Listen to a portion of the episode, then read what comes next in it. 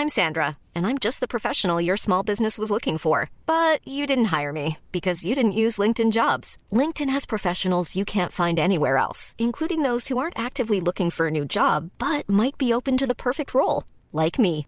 In a given month, over 70% of LinkedIn users don't visit other leading job sites. So if you're not looking on LinkedIn, you'll miss out on great candidates like Sandra. Start hiring professionals like a professional. Post your free job on linkedin.com/people today.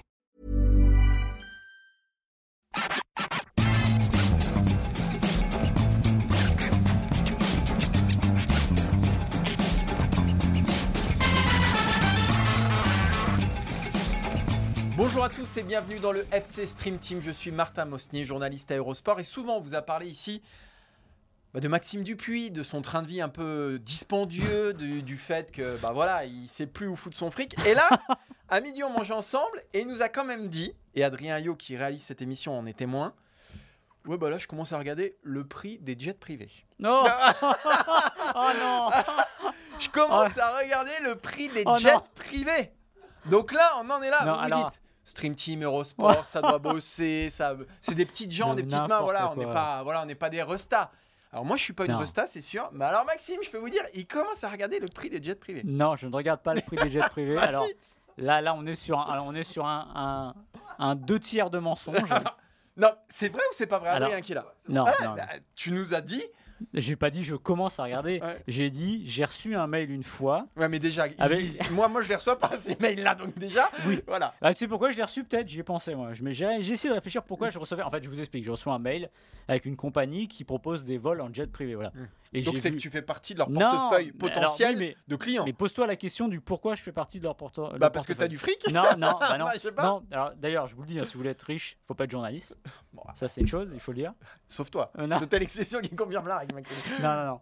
Alors, j'ai essayé de réfléchir. Alors voilà, ils donnent les prix et c'est vrai que j'étais étonné. Je pensais que c'était plus cher Hmm. un vol en jet, voilà. Mm. Mais j'ai pas pris de vol en jet. Je voyage en économie, comme tout le monde.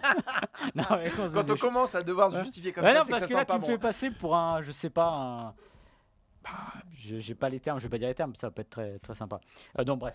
Non, mais je me suis dit, je, je me doute peut-être d'où ça vient, parce que figure-toi, parce que Martin, là, il fait le malin. Mais quand il y a des voyages, quand on partait en Coupe du Monde et tout ça, Ouais. qui c'est qui faisait les papiers et tout ça Bah oui, c'était toi, bien sûr. C'était moi. Et il est arrivé, Martin, qu'on vole notamment une fois en jet. Ah oui, c'est vrai. euh, pour la Coupe du Monde Ouais, 2018. euh, quand on était revenu de Yekaterinbourg, après France-Pérou. Voilà. D'ailleurs, il y avait un de nos confrères qui n'était pas très rassuré dans le Oui, jet. c'est vrai, c'est vrai. Et donc, je me dis que peut-être qu'il y a des bases de données et que je l'ai Mhm. récupéré via ça. Voilà. Ça Je-. Elle a non. Tony Estanguet. Tony Estanguet, là. Non, non. non, non, pas non, gagné je vois sec, pas, je vois pas pourquoi. Alors non, je n'ai jamais pris de jet. Je Non, dis puis juste Maxime, honnêtement, quoi? même ouais. si c'était dans tes. Tu le prendrais pas, le jet, quand même. Non, parce que C'est un faire non-sens écologique. alors, aller, oui, et Voilà, aller à. Saint-Tropez, euh, je, je vois pas l'intérêt déjà. Ouais, mais tu peux aller à New York en jet, hein. Tu Ouais, peux aller à Londres aussi. hein. Là, ça doit être cher quand même. Tu peux aller. Ah non, mais Londres, il faut aller en Eurostar. Il n'y a, pas de discussion. Là. Merci. Et c'est même pas. Là, au-delà de l'écologie. C'est juste que c'est beaucoup plus malin de partir à faire deux heures et quart d'Eurostar et d'être dans le centre de Londres, à Saint-Pancras. Voilà. Très bien. Euh, Est-ce qu'on est. je- alors, tu m'as coupé parce que j'allais parler de. J'allais revenir sur cette émission de la semaine dernière qui était assez formidable Ah ouais, avec, avec notre Titouan Avec notre qui a trouvé le slogan de l'émission au bout de 7 ans, c'est-à-dire l'émission Qui où on les dit termes. les termes. Exactement. Voilà. Donc Titou, Est-ce qu'on va dire les termes aujourd'hui? Je pense bien qu'on va dire les termes parce que la semaine dernière on a dit les termes sans s'en rendre compte. Donc finalement peut-être qu'on vrai. dit les termes très souvent. Ouais. On se mouille. C'est vrai, on se mouille. Ah oui, ça c'est sûr. On dit les termes, mouille. on se mouille. on se mouille, tout à fait. Ouais, terme, oui, Voilà, d'accord, voilà. on est d'accord, ok. Ah, Euh, Heureusement que t'es pas payé à la blague parce que c'est pas le jet que tu prendrais là, je peux te dire. c'est le vélo et tous les jours. hein. Euh, ouais. Alors, on va dire les termes et Mm. on va parler évidemment. Là, c'est compliqué. J'ai l'impression qu'on en parle toutes les semaines, Ouais. mais euh, je vois pas comment on pourrait faire autrement. On va évidemment parler de l'Olympique Lyonnais qui a encore perdu, qui a perdu son, pas qui a encore perdu, oui, qui a perdu à Lens euh, 3-2, la fameuse défaite de l'espoir, qui est une connerie mon- monumentale comme Merci d'habitude. de dire. Euh, une défaite du désespoir à Marseille 3-0 et une grosse grosse rechute. L'OL est toujours dernier. Et on va essayer de définir euh, quel est. On va, on va jouer les pompiers, de se dire quel est l'étage à sauver en premier et en gros où est l'urgence principale à l'Olympique Lyonnais? Ça brûle de tous les côtés, c'est pas évident. Est-ce que l'urgence ce sera de recruter Hugo Ekitike, l'attaquant euh, du PSG qui ne joue plus depuis la première journée de championnat Euh, et ça, c'est un sujet Maxime Dupuis. Alors, si, si vous ne connaissez pas les sujets Maxime Dupuis, restez euh, pour ce deuxième sujet où Maxime, là pour le coup, je pense qu'il va dire les termes. Équitiqué, symbole d'un marché qui ne tourne pas rond. Euh, voilà, c'est estampillé Maxime Dupuis. Troisième sujet, l'Olympique de Marseille. Qui va mieux? Trois victoires de suite à domicile.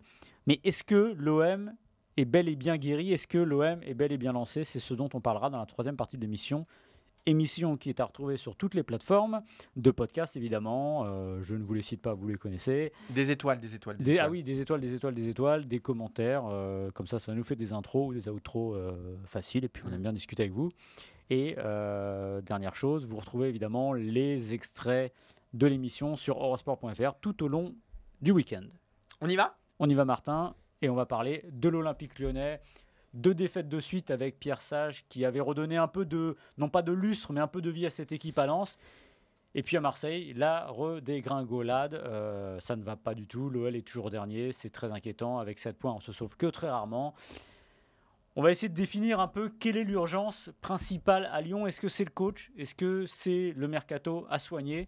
Ou est-ce que c'est de relancer les talents et les cadres actuels de l'Olympique lyonnais? Martin, quel est ton avis?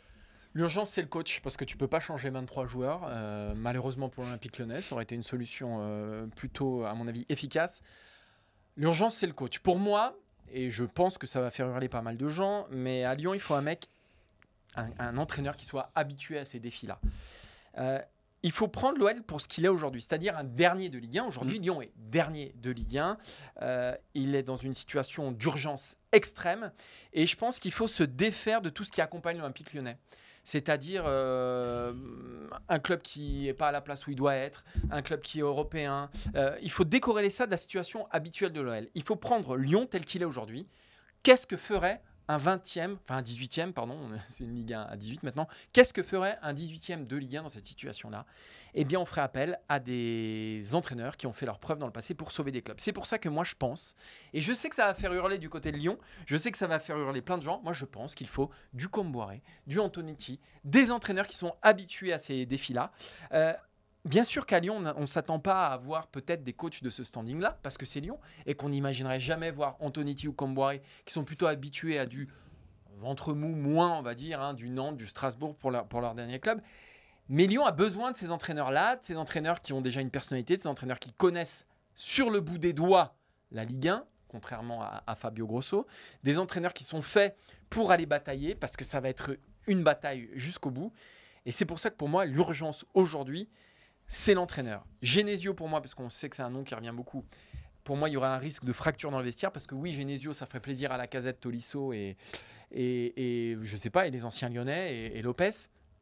Mais aujourd'hui, on réduit le vestiaire lyonnais à ces mecs-là. Or, aujourd'hui, 80% du vestiaire lyonnais ne connaît pas Bruno Genesio. Et je pense qu'il faut aujourd'hui un entraîneur vierge, un entraîneur qui n'est pas euh, de passif avec ce club et ses joueurs, et quelqu'un qui vienne faire bah voilà, sa révolution à lui. C'est pour ça que pour moi, Genesio n'est pas la solution et qu'il faut aller chercher du vrai bon entraîneur de Ligue 1 pour cette mission. Moi, je vais procéder par élimination parce qu'en fait, euh, il y a le feu à tous les étages et je vois pas par où commencer euh, et je vois plus très bien où sont les fondations de ce club. Euh, L'entraîneur, oui, sans doute, mais j'ai l'impression qu'il a plu le Pierre à John Textor, qui lui a démarré par deux défaites, donc la défaite à Lens, Ah soi-disant oui. encourageante, la défaite à Marseille, beaucoup moins encourageante. Et euh, évidemment, la suite, c'est de se dire s'ils font un bon résultat, en gros, à Toulouse, si j'ai bien compris, c'est qu'il. euh, Enfin, une victoire face à Toulouse, ça le conforterait jusqu'à la trêve. Ça, c'est des trucs qui sont toujours stupides, parce que s'il y a match nul, qu'est-ce qu'ils font? Euh, Et puis, euh, s'ils gagnent à Toulouse, mais qu'il y a deux défaites derrière, ça aura servi à rien. Donc on va partir du principe qu'il reste avec Pierre Sage, même si je suis d'accord avec toi, il y a peut-être maintenant besoin d'un pompier, d'un Duprat, encore une fois ça va faire hurler, mais d'un type qui connaît ces missions-là, c'est-à-dire la mission coup de pied au cul et la mission euh, meneur d'homme en fait, ça, Ouais, de ça. remettre les gens avec... euh, Chef de meute. mais ce qui est compliqué, c'est d'être le meneur d'homme dans un club qui n'est pas calibré pour ça, avec des joueurs qui ne sont pas habitués à jouer le maintien et qui le prennent plutôt mal. Euh, on pourra parler sans doute du comportement des cadres qui a peut-être pas été très sain avec euh, Grosso. On peut peut-être parler de l'Alexandre Lacazette qui avait déjà participé à faire virer Boss. Euh, donc c'est pas c'est pas aussi simple que ça.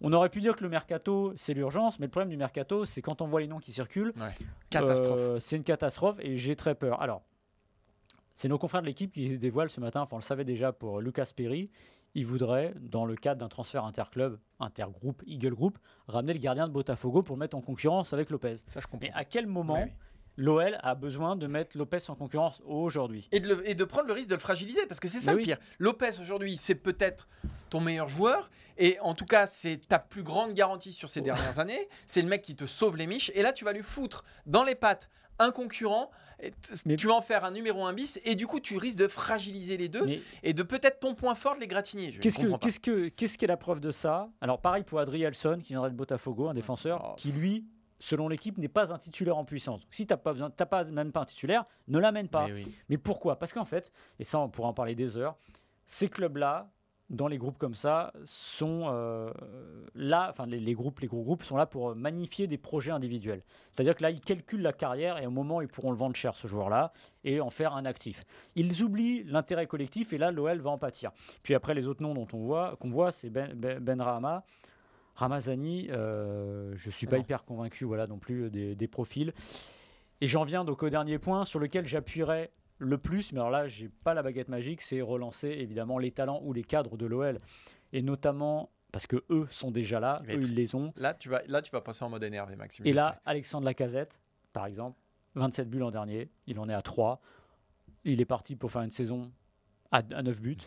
Ce serait, alors il faudrait regarder dans, les, dans le championnat de France, dans l'histoire, je pense que un- ce serait un cas rarissime de joueur qui passe d'un tel niveau euh, d'efficacité, sans blessure, imaginons, aussi bas. La casette, il est perdu sur le terrain, il est seul, on l'a vu à Marseille, euh, il y a une frappe de loin à un moment de, de 35 mètres qui part dans les nuages.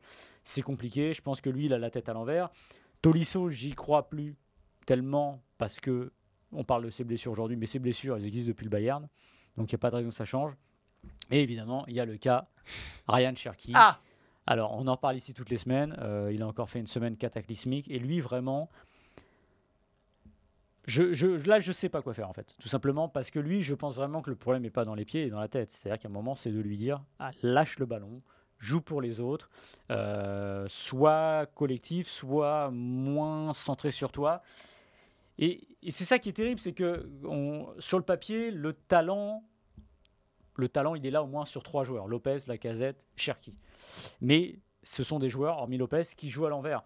Et là, vraiment, l'urgence, je dis bien l'urgence maintenant, avant Toulouse et avant le reste, c'est de les remettre à l'endroit parce que à 7 heures, il n'y a pas de mercato. Et arriver à la trêve avec 7, 8 points, 9 points ou 10 points, euh, c'est quasiment la descente, il faut le dire. Donc là, l'urgence, pour moi, elle est là, le mercato, ce sera après. Oui, et puis croire que le mercato va sauver l'Olympique lyonnais, ça, reste quand même une douce chimère. hein. On- alors oui, il y a 50 millions d'euros, ok, potentiel à, à dépenser. Mais qu'est-ce que tu vas recruter au mercato d'hiver? C'est un mercato d'hiver, donc c'est un mercato de seconde main. On nous parle, on nous a parlé d'Ekitike par exemple. Donc oui, tu vas recruter soit des joueurs qui ont approuvé, donc qui partent d'un club plus petit pour euh, briller à Lyon, soit des joueurs qui sont en situation d'échec, type Ekitike. Tu prends un joueur en situation d'échec, un joueur donc en crise de confiance, qui va débarquer dans un environnement morose comme celui de l'Olympique lyonnais. Euh, bon courage. Et moi, j'ai finalement, j'ai qu'un exemple récent d'un mercato qui a sauvé un club, mais pour mieux le couler ensuite. euh, bah, c'est Saint-Etienne en janvier 2018 quand ils recrutent Subotic, Mvila et Debuchy.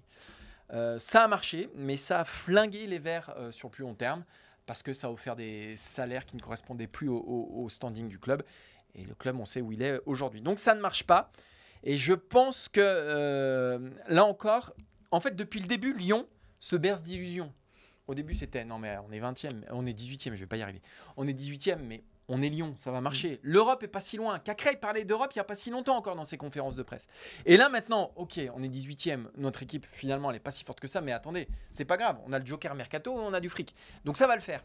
Moi je pense qu'il faut arrêter avec les illusions lyonnaises parce qu'on est dans une année d'illusions côté Lyon.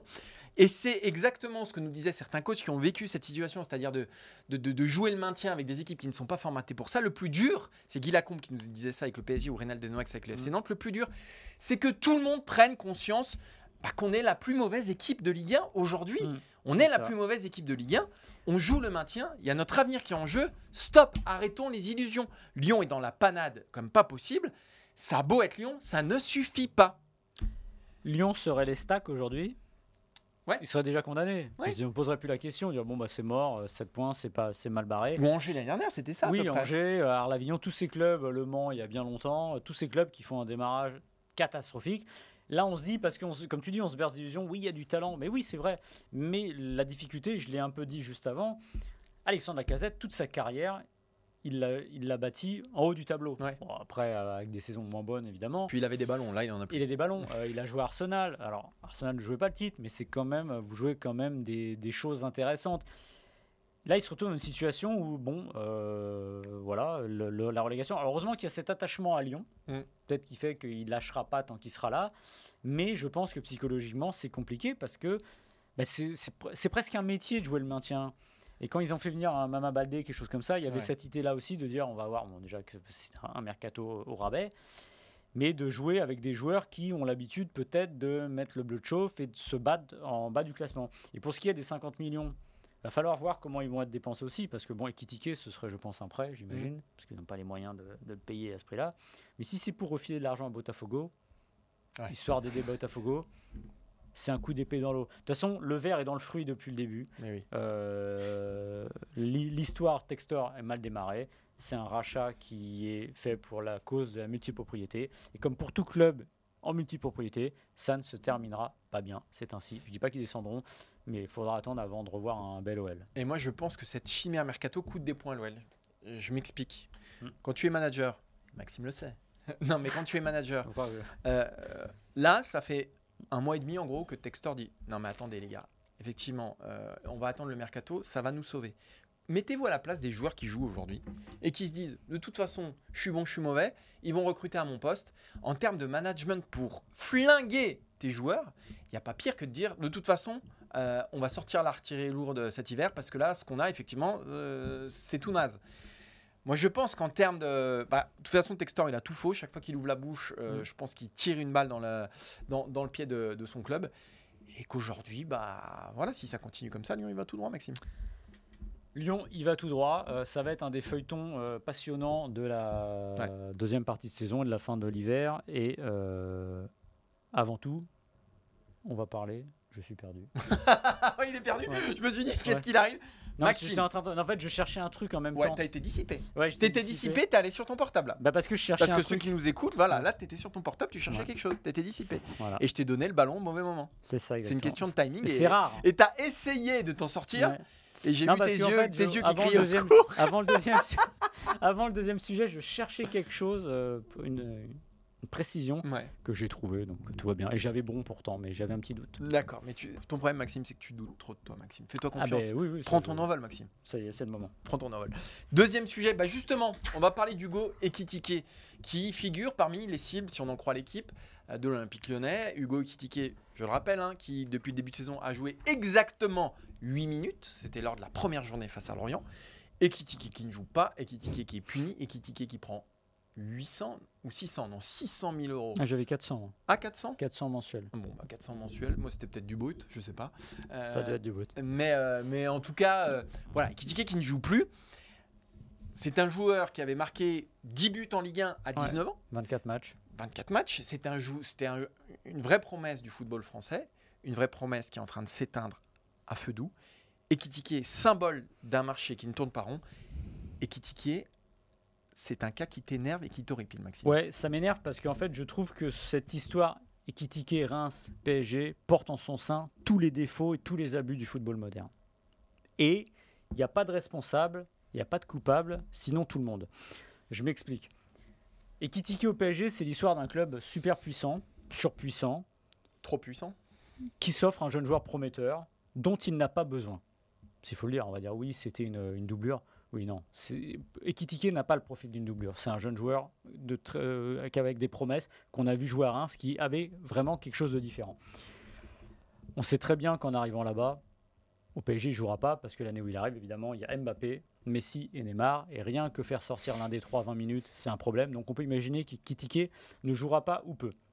C'est aussi l'histoire d'un club moyen, Reims, qui prête son joueur la première année, hein, parce que c'est pas un achat, c'est un prêt. C'est vrai qu'il a été acheté cet été en fait. Voilà, il a été acheté cet été pour 35 millions et à l'époque il y avait une offre de Newcastle à 41 millions. Donc on peut aussi se demander, mais pourquoi? C'est bizarre quand même cette histoire. Refuser 6 millions euh, de Newcastle pour prendre 35 du PSG, mais l'année d'après. Alors l'année d'après, Caillot l'explique en disant, euh, le président Caillot explique que, parce qu'ils avaient les comptes qui étaient bien cette année-là, et qu'ils préféraient garder l'argent pour l'année d'après, ce qui est une bonne stratégie.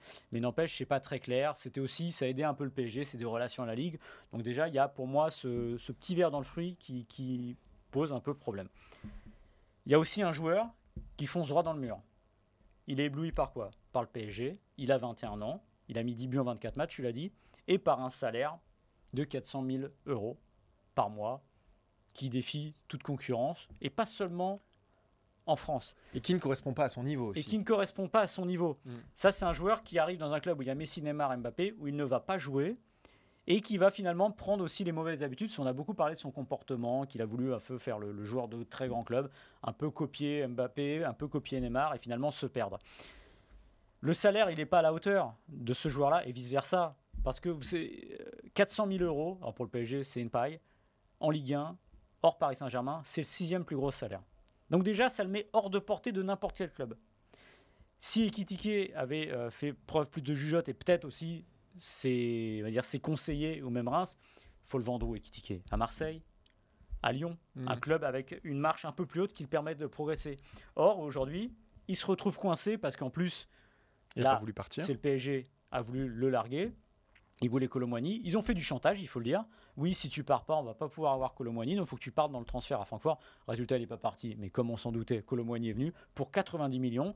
Et là, le PSG, qu'est-ce qu'il a fait? Via Luis Campos et Nasser Al-Khelaifi, ils sont mis en colère tout rouge contre lui. Ils ont dit Tu veux pas partir à Francfort? Eh ben, on te fout au banc du club. Et ça, c'est dégueulasse. Ça me rappelle euh, ce qui avait été fait à Ben Arfa. On peut penser ce qu'on veut des joueurs. C'est impossible de faire ça. Parce qu'en fait, c'est comme ils ont les moyens, ils se permettent de mettre les joueurs de côté. Il a 21 ans. Enfin, je veux dire, c'est un joueur qui est en croissance footballistique. On peut se comporter un peu différemment avec un joueur comme ça. Même s'il a fait ses erreurs aussi, je trouve que c'est. c'est- assez moche. Et ce qui je trouve assez moche aussi, et là, c'est pas le PSG, mais c'est aussi une dérive.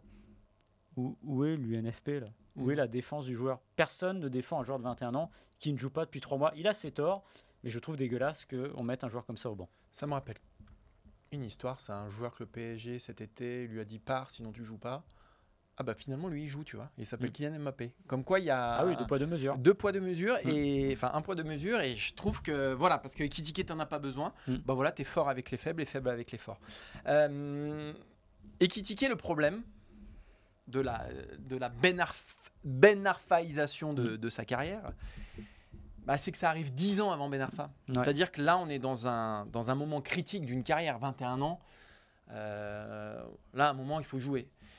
Euh, Il faut se rappeler de quelque chose. Avant qu'il arrive à Paris, donc c'est une, des- une des très grandes promesses du football français, l'été prochain, il y a les JO.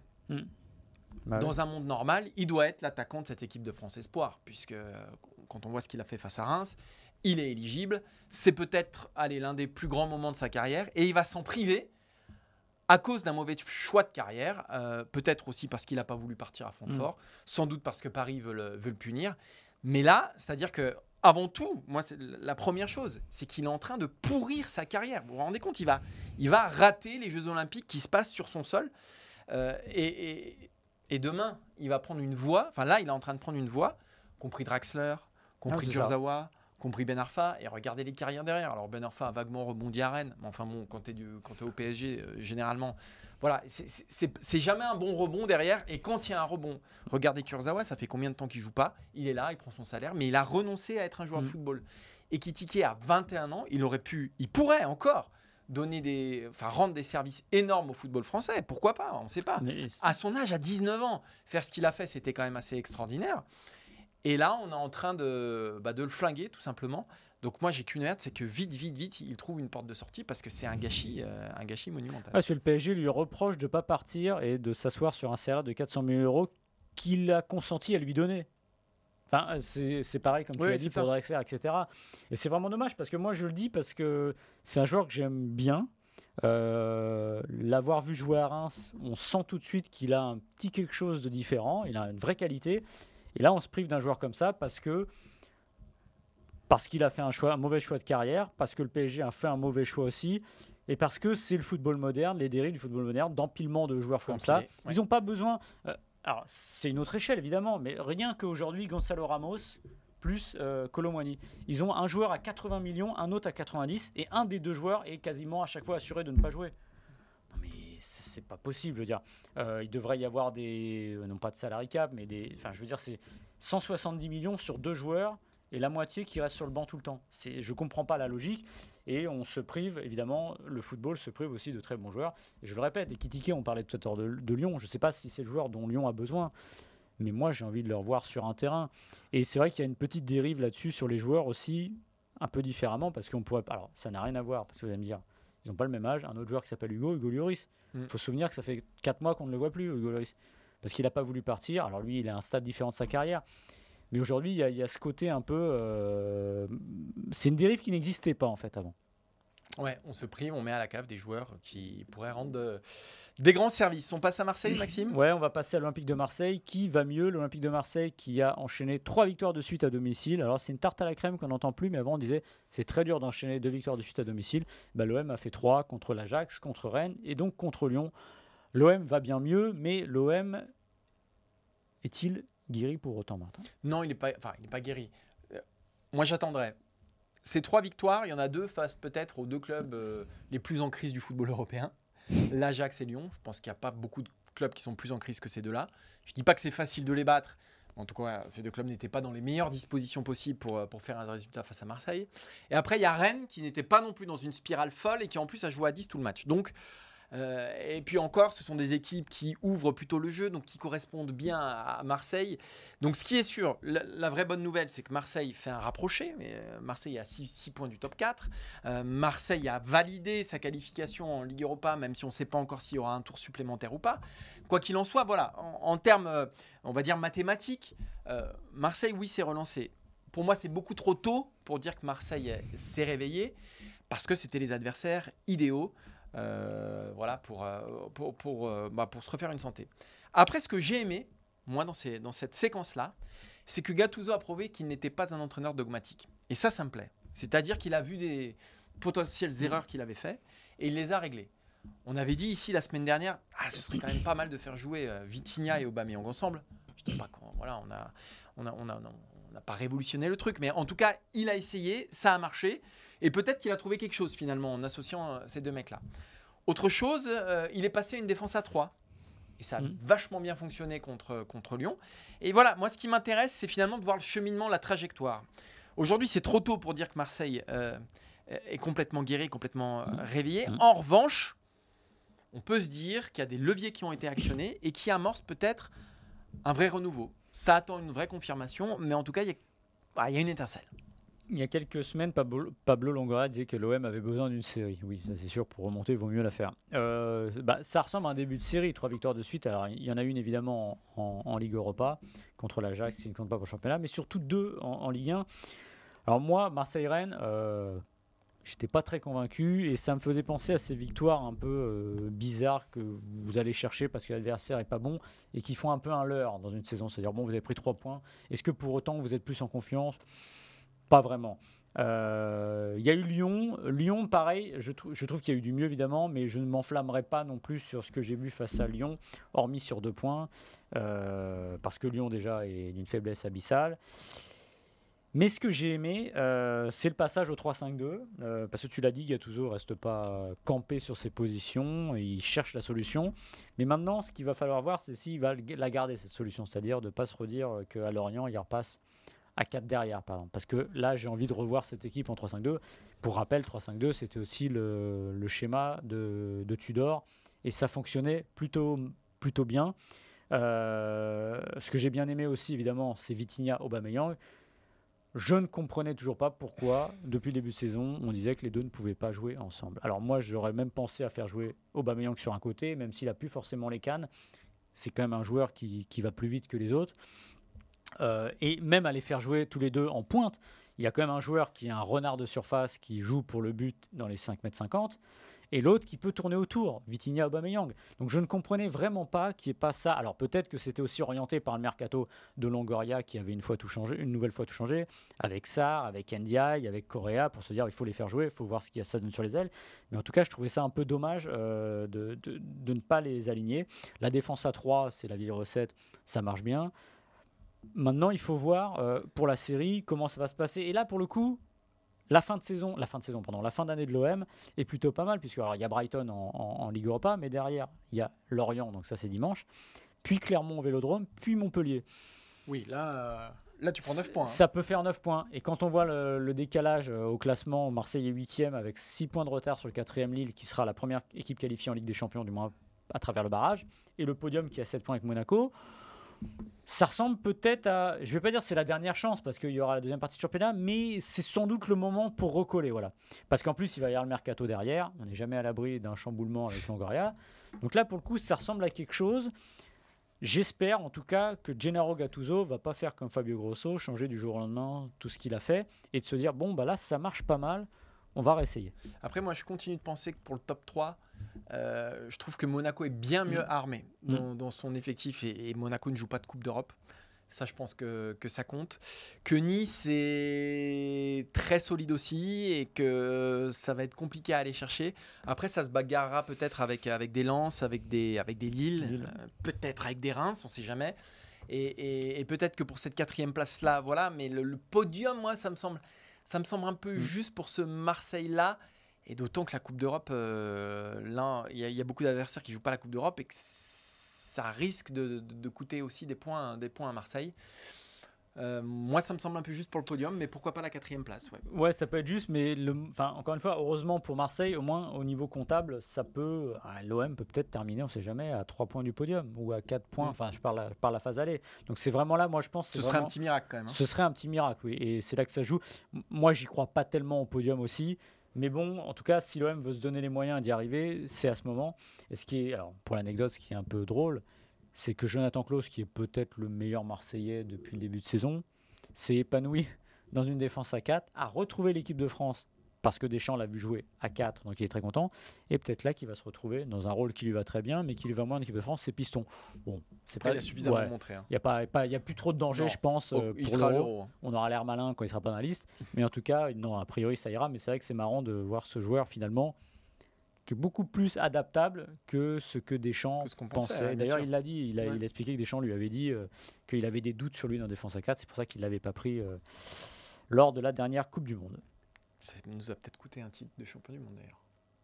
Ah, ça, ça serait une bonne question. Est-ce qu'avec. Klaus, on terminait champion du monde? Est-ce qu'il a arrêté les pénalties, Klaus? Mais Peut-être qu'il l'a marqué. Peut-être qu'il a marqué.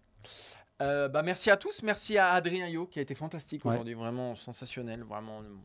Regardez la vidéo parce que finalement, c'est son, c'est- chef-d'œuvre la vidéo. On l'a vu opiner du chef. Ouais, ouais. Et Dieu sait qu'il aime opiner du chef, Adrien. Ouais, Ouais. On l'a vu, il était pendant pendant, pendant qu'il il filme en fait, il nous regarde et il fait les gestes, vous voyez, du cinéma, on verra pas. Il fait le carré avec ses doigts et son pouce c'est- les plans là. C'est, il nous fait du Scorsese, il y a du travelling, tout ça. il Ah, mais regardez les vidéos, c'est. Un moment, un moment on, va, on, va, on va les monter, ces marches à Cannes, je pense. hein. C'est ça. Ouais, je vois, je vois pas comment. un autre. Merci à Quentin pour les visuels.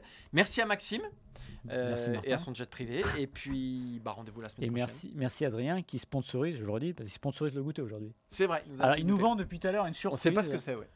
J'ai peur que ce soit déceptif. Moi, je sens des petits chocolats. voilà. On s'attend à des. Simple. on- on- Petit beurre, mais dans petit beurre, ça petit colle, beurre, ça colle au palais. ouais. Oh, oh, oh, oh. On veut, on Un truc que j'aimais bien quand j'étais petit, Les dinosaures. À Dinosaurus. Ah ouais, ça c'est bon. ça. Non, c'est ça Ah ouais. Non, il a ramené les dinosaures. Ah oui, ça c'est bien. ça. Ah non, mais ça, moi, il y a Alors rien que ça- j'aime- Ah, mais ça, les dinosaures, mais c'est. Ça, c'est un classique que pendant un moment j'avais oublié C'est incroyable, les dinosaures. et que j'ai retrouvé. Et Dinosaurus, c'est vraiment. c'est Ouais, il y a le, y a le juste goût de ce qui- l'enfance, déjà. Ouais, juste que s'il faut de chocolat, Ouais. le sablé du gâteau, Ouais. c'est plutôt pas mal. ouais. Ah ouais, c'est incroyable. Un truc que j'aimais bien. Mais alors, tu sais que les dinosaures, parce que euh, moi, maintenant j'ai des enfants, j'en rachète, il n'y a plus la petite figurine dinosaure Ah qu'il y oui. avait à l'intérieur. C'est la petite figurine en plastique que j'aimais bien, moi. Maintenant, il n'y a plus rien. Dans Ouais. les paquets, il n'y a plus de petites figurines dinosaures. Donc, bon, voilà, si quelqu'un de dinosaurus nous écoute. Moi, c'est. mais Ça dépend, il y a des phases avec ma fille, les gâteaux. euh, là, c'est plutôt tartine, euh, tartine, euh, pâte à tartiner. Ouais, c'est plus. Ah, pâte à tartiner. Ouais, ouais. oui, mais c'est la, pas, la, pas la marque euh, Mm. que tu connais. Voilà. Mm, ouais. C'est un truc qui coule un peu au-dessus, tu vois. Non, je crois Non, je suis pas sûr. Ouais, sans allergène. Je suis pas sûr. Tu comprends. Ça lui va bien de dire ça. Ouais, tu comprends. Euh, mais elle est pas très gâteau, ça dépend. Putain, il nous a ramené des dinosaures. Je suis refait là. Là, là, du coup, il faut terminer l'émission parce qu'il faut aller bouffer. J'ai un truc que j'aimais bien quand j'étais petit, Putain, que j'ai remangé, mais qui est un peu clivant. Le chamonix. Ah, moi, je, je pense que c'est là où on voit qu'il y a une différence de génération. Non, mais ça existe encore, chamonix. Ah bon? Ah bah oui. ah oui. On dit Chamonix d'ailleurs. euh, Oui, mais moi, euh, Ça se voit que t'es- pas un mec de la montagne. Eh, ça se voit que moi je vais pas au ski, j'ai pas les moyens. Je connais pas la montagne, moi. moi, j'ai pas, je peux pas, moi, le ski. On arrête là ou pas? On arrête là. Parce qu'il est temps d'aller manger les dinosaures. Allez, Merci Adrien et rendez-vous la semaine prochaine. Ciao, ciao. salut.